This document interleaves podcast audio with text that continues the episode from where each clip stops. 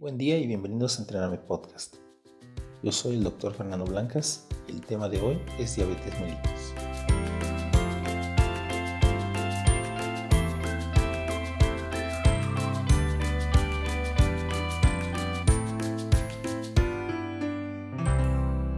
Se le llama diabetes a un grupo de enfermedades metabólicas caracterizadas por hiperglucemia, resultante de defectos en la secreción o en la acción de insulina o de ambos mecanismos.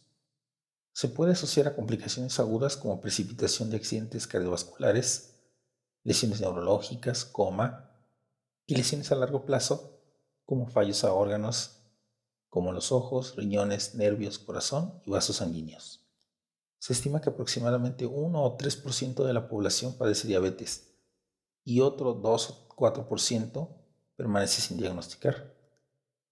Aún así se prevé que la incidencia aumente con el pasar de los años por el envejecimiento de la población, incremento en las tasas de obesidad, que seguimos dietas no saludables, vida sedentaria y una constante urbanización del medio. La fisiopatología de la diabetes se da por dos defectos bioquímicos. Uno es que por un lado aumenta la resistencia a la insulina de las células diana, de los tejidos muscular, adiposo y hepático, y por otro lado el propio fallo de la célula beta pancreática que intenta compensar esa resistencia aumentando la secreción de insulina por el páncreas. Así, defectos en su secreción y en su acción coexisten con frecuencia en el mismo paciente. La clasificación de la diabetes se basa en criterios diagnósticos dados por la ADA, la Asociación Americana de Diabetes. Dicha clasificación es diabetes tipo 1 de tipo autoinmune e idiopática diabetes tipo 2, a la que se le conoce como adquirida, y otros tipos de diabetes específica, como defectos genéticos de la función de la célula beta, defectos genéticos en la acción de la insulina, enfermedades propias del páncreas, endocrinopatías, diabetes inducida por drogas, por infecciones o por procesos inmunes, aparte de la diabetes gestacional. La diabetes mellitus tipo 1 suele manifestarse en pacientes jóvenes, antes de los 30 años y en su gran mayoría corresponden a un tipo autoinmune. Se caracterizan por un defecto en la secreción de insulina y constituyen alrededor del 5 o 10% de los casos de diabetes y siempre requerirán un tratamiento insulínico.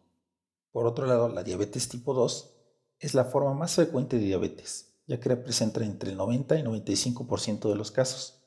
Suele presentarse después de los 30 años y va unida a factores de riesgo como la obesidad hasta en un 80% de los pacientes.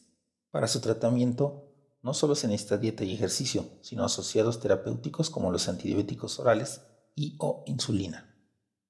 Entre las diferencias de la diabetes tipo 1 y tipo 2 tenemos la forma de aparición más frecuente en jóvenes en la tipo 1.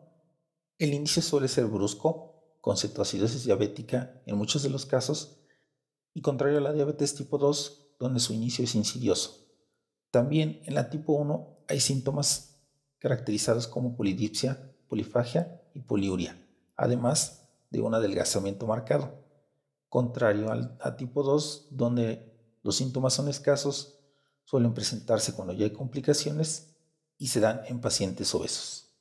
La diabetes gestacional es aquella diagnosticada por primera vez durante el embarazo, presente entre el 1 y el 15% de las embarazadas y está asociada a un mayor riesgo de complicaciones obstétricas y perinatales.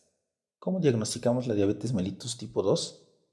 Normalmente este tipo de diabetes cursa de forma sintomática y en numerosas ocasiones solo existe el criterio de hiperglucemia, pero podemos sospechar su existencia cuando se presentan síntomas como la poliuria, polidipsia, polifagia y en ocasiones pérdida de peso.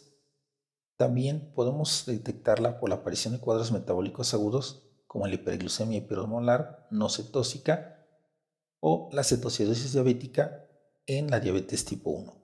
Otra forma de lograr el diagnóstico de una diabetes mellitus es por la presencia de complicaciones micro y macroangiopáticas como la retinopatía diabética, neuropatía, cardiopatía isquémica, accidentes cerebrovasculares o vasculopatía periférica. Sin embargo, más allá del cuadro clínico, los criterios diagnósticos para la diabetes mellitus son los siguientes. 1. Síntomas clásicos y glucemia al azar en plasma mayor a 200 miligramos por decilitro. 2. Glucemia basal en plasma mayor a 126 miligramos por decilitro. 3. Glucemia en plasma mayor a 200 miligramos por decilitro a las 2 horas de sobrecarga oral con 75 gramos de glucosa. También existen criterios de alteración en la glucosa, como lo son la glucemia basal alterada, donde existen glucemias basales entre los 110 y los 125 miligramos por decilitro, y la intolerancia a la glucosa donde se obtienen cifras entre 140 y 199 miligramos por decilitro a las 2 horas de la sobrecarga oral de glucosa. ¿Cómo podemos lograr la prevención de la diabetes? Primeramente con cambios en la vida de la población general, mediante la promoción de hábitos higiénico-dietéticos adecuados, disminuir la obesidad, las dislipidemias, la hipertensión arterial y con ello las complicaciones arterioscleróticas. Una forma secundaria consiste en procurar un diagnóstico y tratamiento precoces por medio de un cribado y posterior confirmación diagnóstica de los pacientes que están enfermos, recomendándoles cambios dietéticos y práctica de ejercicio físico unido a un posible empleo precoz de fármacos hipoglucemiantes. Finalmente, en una prevención terciaria, buscamos evitar la aparición y el desarrollo de las complicaciones propias de la diabetes, mediante un adecuado control de la glucemia y un tratamiento oportuno, evitando así lesiones renales de la retina y diversos factores de riesgo cardiovascular. Sumado a esto, está demostrado que el buen control de otros factores de riesgo, como la obesidad, presión arterial, dislipidemias y abstención del tabaco, pueden evitar morbimortalidad en los pacientes diabéticos. Por eso, dentro de las recomendaciones de los expertos, está un adecuado control de la hemoglobina glucosilada debajo del 6.5%, glucemias en plasma venoso menores a 110, glucemias postprandiales menor a 135, colesteroles totales menor a 185, triglicéridos en suero menores a 150 y valores en el control de la presión arterial menores a 140-85. Tratamiento. El tratamiento de la diabetes debe abarcar educación diabetológica, régimen dietético, ejercicio físico y administración precisa de fármacos orales o insulina. El objetivo de la educación en la diabetes es que el paciente conozca la enfermedad, el cómo se desarrollan las complicaciones y con ello reducir la incidencia de comas, diabéticos, amputaciones y días de hospitalización por esta enfermedad. Con respecto a la dieta, se busca proporcionar un buen estado nutricional, conseguir y mantener el peso del paciente o alcanzar un nivel más bajo de IMC, alcanzar la normalidad de la glucemia y de los lípidos plasmáticos, además de minimizar las fluctuaciones de la glucemia postprandial, previniendo tanto complicaciones como hipoglucemias.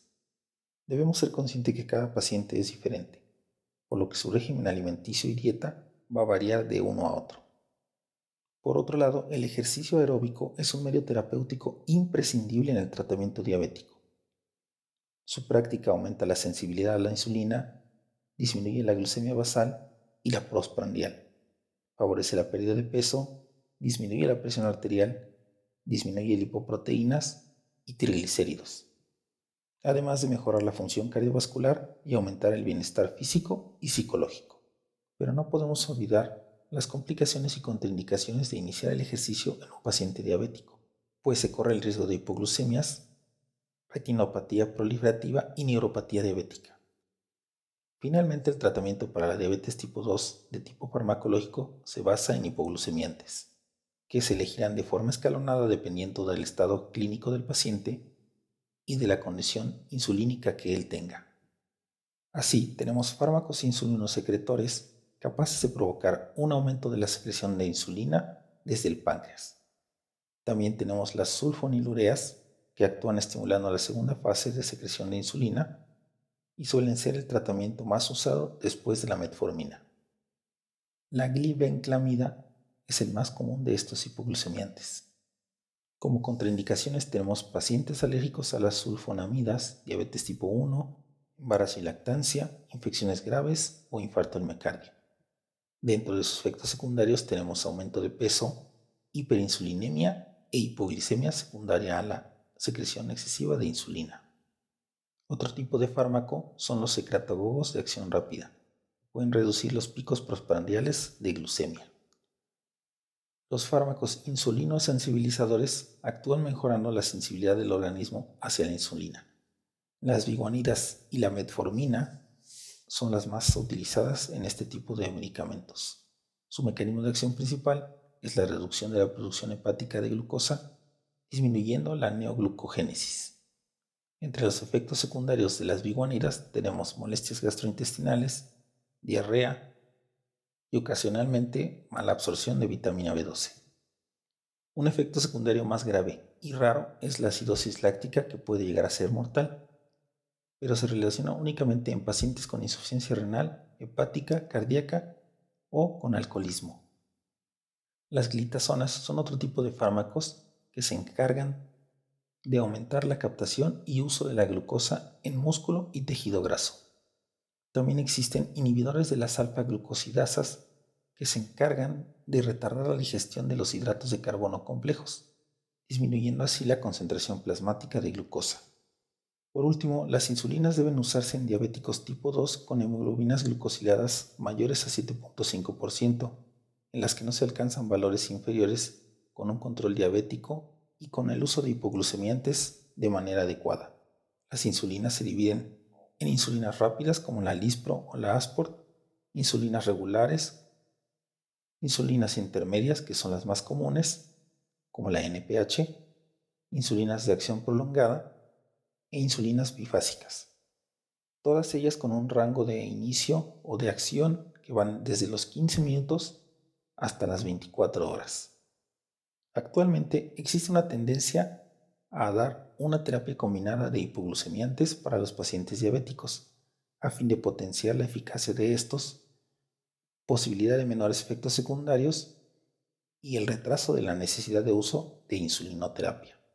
Basado en estudios y en recomendaciones de la ADA, es común iniciar el tratamiento de la diabetes con monoterapia en base a metformina y de ahí combinar con otro fármaco ya sea sulfanilureas, glitazonas, inhibidores de los DPP4, inhibidores de los SGLT2, agonista GLP1 o con insulina. Sin embargo, si los objetivos de hemoglobina glucosilada no siguen en el rango esperado, se puede usar una combinación de tres fármacos y finalmente combinación con una terapia inyectable de insulina basal e insulina intermedia. Muchas gracias por su atención. Les habló el doctor Fernando Blancas de Entrename Podcast. Nos escuchamos en el siguiente tema.